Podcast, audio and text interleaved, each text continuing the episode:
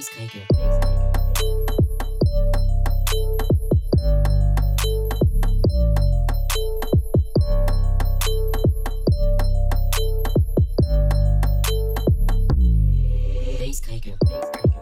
Bonjour, vous êtes à l'écoute de Zazou, une émission proposée par l'association Poitiers-Jeunes.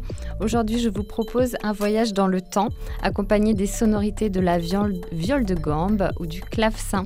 On parlera aussi d'un roman gothique avec la rubrique littéraire de Lucie sur Jane Eyre de Charlotte Brontë. À mes côtés, Daria Zemele, bonjour. Bonjour Némi. Daria, tu joues du clavecin, notamment à Poitiers avec The Beggars Ensemble, qui se concentre sur la musique instrumentale méconnue du répertoire anglais du XVIIIe siècle, mais aussi avec d'autres formations. Vous avez lancé une initiative à Poitiers, des rendez-vous autour de la musique ancienne à prix libre. On va parler dans cette émission du programme notamment du prochain concert qui aura lieu le 5 décembre. Mais avant tout, est-ce que toi, tu peux nous parler de ta pratique du clavecin aujourd'hui? On écoutera un morceau euh, tout à l'heure. Euh, c'est un disque que tu as enregistré récemment? Oui, c'est un disque de la musique de John Bull pour, pour clavecin ou donc comme comme c'était le choix pour ce CD en particulier pour Virginal, ce qui est donc un clavecin anglais qui correspond à cette époque en Angleterre, donc l'époque de William Shakespeare, si ça peut donner une petite référence. Et donc ce projet d'A à Z était euh, enregistré pendant le premier confinement. Euh, parce que donc pour beaucoup des artistes, pour moi c'était une période qui m'a libéré beaucoup beaucoup du temps. Et euh, donc j'ai décidé euh, profiter de ce temps pour enregistrer ce CD donc euh, même chez moi à la maison donc sans, sortir voilà des, chez moi euh, parce que j'avais toutes les conditions, ce qu'il ce fallait pour ça, donc euh, notamment euh, donc ce clavecin, oui, un instrument à cordes pensées du modèle anglais, donc le virginal. Il y avait tout le matériel qu'il faut pour l'enregistrement et et il avait le silence, effectivement, qu'on a pu profiter aussi grâce au confinement. Tu, as, tu vas nous faire écouter un morceau dans cette émission. Donc, euh, c'est un morceau euh, normalement qui se joue à deux clavecins. Oui, exactement. Donc, c'est un morceau qui s'appelle A Battle and No Battle. Donc, c'est une pièce qui imite une petite, petite euh, bataille. Oui. il y a des des, suggestions que peut-être en fait c'était euh, une pièce euh, qui était écrite par John Bull pour son élève, euh, le prince d'Angleterre à l'époque. Et donc vu que pendant le confinement, effectivement, je n'avais pas de possibilité d'inviter mes, collègues clavecinistes, mes amis à participer dans ce CD. Donc, j'ai euh, j'ai décidé de faire une nouvelle expérience, on peut dire ça. Comme souvent, ça, se fait dans, plus dans la musique actuelle, mais pas dans la musique classique. Donc, j'ai enregistré d'abord moi-même le premier clavecin et ensuite, on a enregistré un deuxième virginal euh, par-dessus. Donc, euh, donc, j'ai joué moi-même les deux instruments. C'était euh, surprenant comme, comme expérience. C'était pas facile. mais j'ai pas regretté du résultat. Et donc, je vous invite à écouter un petit extrait de ce, de ce morceau. Merci Daria. Mais tout de suite, un saut en 1847 avec la rubrique de Lucie.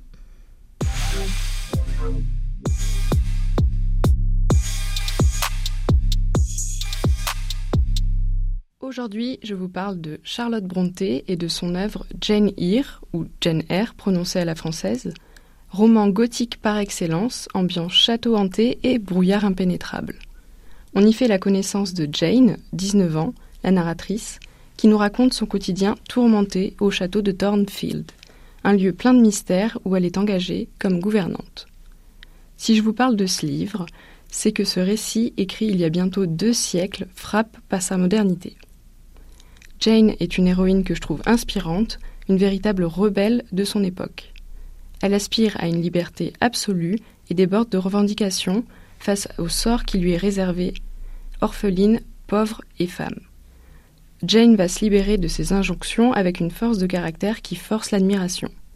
Tout le long du récit, elle interroge tour à tour les standards de beauté, les rapports de classe ou encore les schémas amoureux de son temps. Son discours est plein de fougue, pour preuve cet extrait que je vais vous lire qui m'a beaucoup marqué. On suppose généralement que les femmes sont très calmes, mais les femmes ont des sentiments, tout comme les hommes. Elles éprouvent le besoin d'exercer leurs facultés, le besoin de disposer d'un champ d'action ou appliquer leurs efforts tout autant que leurs frères. Elles souffrent des contraintes trop rigides, d'une stagnation trop absolue, exactement comme souffriraient les hommes, et cette étroitesse d'esprit, chez leurs semblables jouissant de plus de privilèges, de dire qu'elles devraient se limiter à confectionner des desserts ou à tricoter des bas, à jouer du piano ou à broder des ridicules. Il est insensé de les condamner ou de les moquer si elles cherchent à en faire plus ou à en savoir plus que ce que la coutume a décrété nécessaire à leur sexe. Elle remet systématiquement en question les figures d'autorité, d'abord les adultes et les professeurs pendant son enfance, puis l'autorité des dogmes religieux, le pouvoir autoproclamé des hommes, les privilèges de classe, etc. Quoi de plus actuel, finalement, que de contester la hiérarchie sociale, les schémas familiaux, l'éducation et le patriarcat? J'ai dévoré ce livre. À la minute même où je l'ai fini, j'ai eu envie de le recommencer. Le récit est captivant avec beaucoup de rebondissements et de suspense. On n'a pas le temps de voir passer les 700 pages qui peuvent impressionner au premier abord. Finalement, on en voudrait 700 de plus. Ce chef-d'œuvre est disponible dans toutes les librairies, au format poche, pour tout juste 6,30 euros.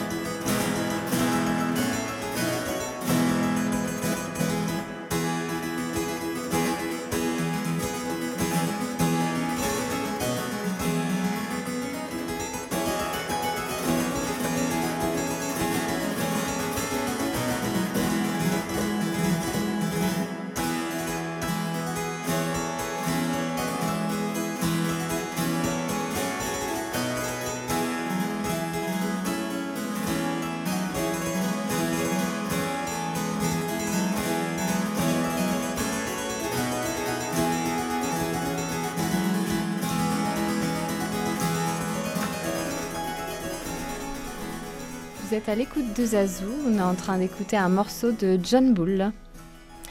On est avec Daria Zemele qui euh, va nous parler de, des rendez-vous de musique ancienne à Saint-Porcher à Poitiers.